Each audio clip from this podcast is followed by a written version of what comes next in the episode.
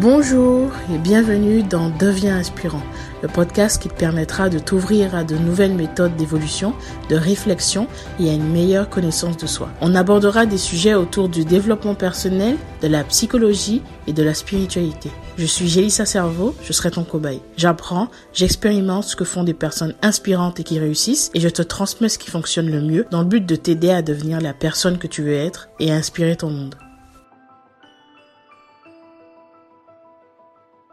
Si tu donnes un poisson à un homme, il mangera un jour. Si tu lui apprends à pêcher, il mangera le restant de ses jours. Le sens de ce proverbe est l'autonomisation. Apprendre à se nourrir soi-même plutôt que de demander à manger. Aujourd'hui, je vais t'apprendre à pêcher.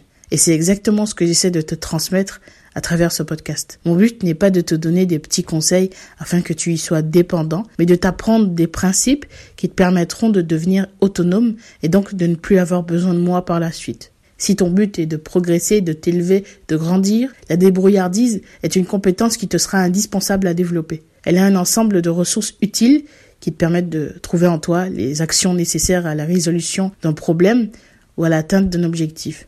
Audace, autonomie, confiance en soi, toutes ces qualités doivent être développées continuellement. J'ai eu une discussion récemment avec une amie. Euh, je partageais mon point de vue concernant la spiritualité et mon intérêt pour euh, l'indépendance spirituelle. Et de son côté, elle défendait son besoin de structure, de règles que l'on retrouve euh, dans la religion. À la fin de cette discussion, nous n'étions pas d'accord. Mais j'ai validé le fait que je ne suis pas en accord avec les systèmes, mais que l'expérience de la foi me semble suffisante à l'épanouissement personnel et spirituel. Tu as pu l'entendre dans l'épisode 5 sur la foi. Je ne suis pas complètement contre les systèmes, ni les règles, je pense qu'elles sont utiles afin d'éviter la déchéance et des problèmes que le non-respect de ces règles pourrait engendrer. La loi existe pour cette raison. Mais je pense que la réflexion est indispensable. Il est important de se faire son propre opinion et de développer son esprit critique et apprendre à se responsabiliser. Découvrir ce que l'on est, le monde qui nous entoure et tirer des leçons des expériences que nous vivons. En étant enfant, nous sommes dépendants de nos parents. Cela nous apporte de la sécurité.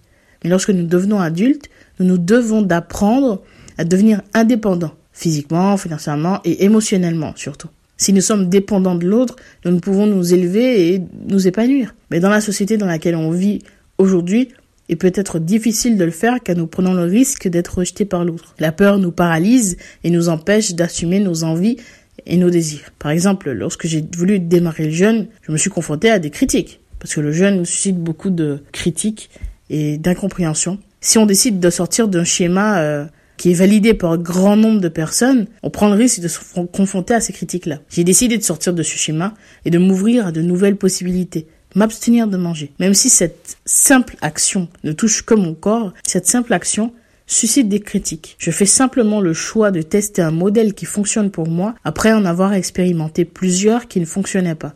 Je pense qu'il faut aussi se responsabiliser Croire que l'on n'est pas responsable de ce qui nous arrive et que l'on n'a aucun impact sur ce qu'on vit, nos choix et nos désirs est une erreur. Être enfermé dans des paradigmes et ne jamais chercher à en sortir, c'est un choix. Mais est-ce que ce choix ne serait pas un peu handicapant? Parce que finalement, ce qu'on vit n'est pas vraiment ce qui compte. Ce qui compte, en réalité, c'est la perception qu'on a de ce qu'on vit, le sens qu'on met dans ce qu'on vit. L'autre me fait mal, j'ai des pensées, et je décide de réagir avec colère ou avec tristesse.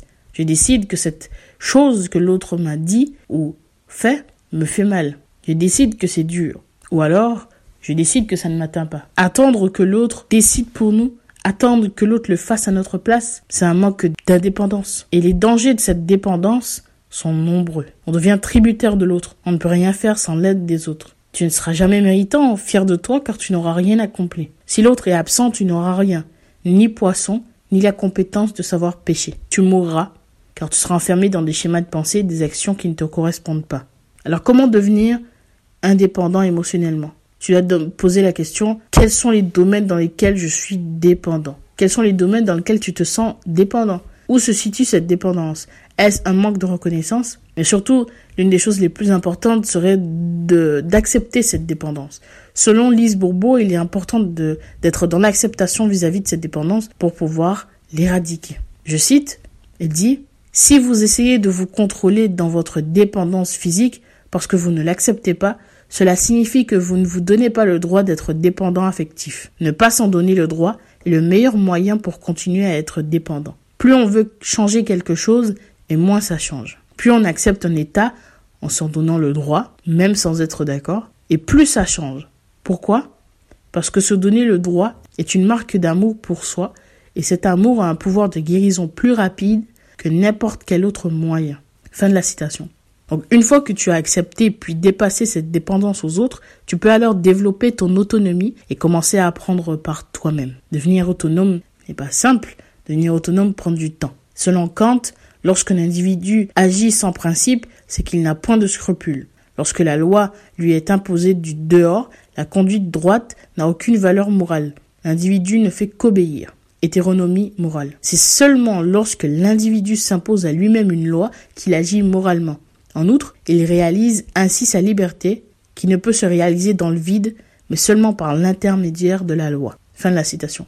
Nous sommes donc conditionnés à penser d'une certaine façon, mais nous pouvons développer notre autonomie en faisant preuve de curiosité, en sortant de notre zone de confort, en apprenant, en lisant des livres, en voyageant, en développant notre esprit critique, en s'ouvrant à de nouvelles réflexions, croyances, valeurs qui nous semblaient jusqu'alors inaccessibles. Dans un monde où le manque d'authenticité est flagrant, comment pourrions-nous essayer d'être alignés? C'est une hérésie de penser que l'on a absolument besoin d'être identique aux autres pour s'intégrer et pour entretenir des relations saines. Je pense que nous pouvons penser, être et faire ce que nous voulons tout en se respectant soi, l'autre et la loi. Le plus important n'est pas ce en quoi nous croyons, mais si nous sommes alignés. Alors, as-tu le sentiment d'être épanoui dans tes croyances actuelles? Penses-tu être autonome et indépendant ou penses-tu être tributaire des autres? Est-ce que l'on peut vraiment penser par soi? Spinoza a montré dans son livre L'éthique à quel point toutes nos actions et manières de penser sont régies avant tout par un ensemble de causes extérieures. Alors, serons-nous un jour libres? Ce qui est sûr, c'est que nous pouvons essayer et inspirer les autres à s'ouvrir à cette possibilité. Devenons inspirants ensemble. À dimanche prochain.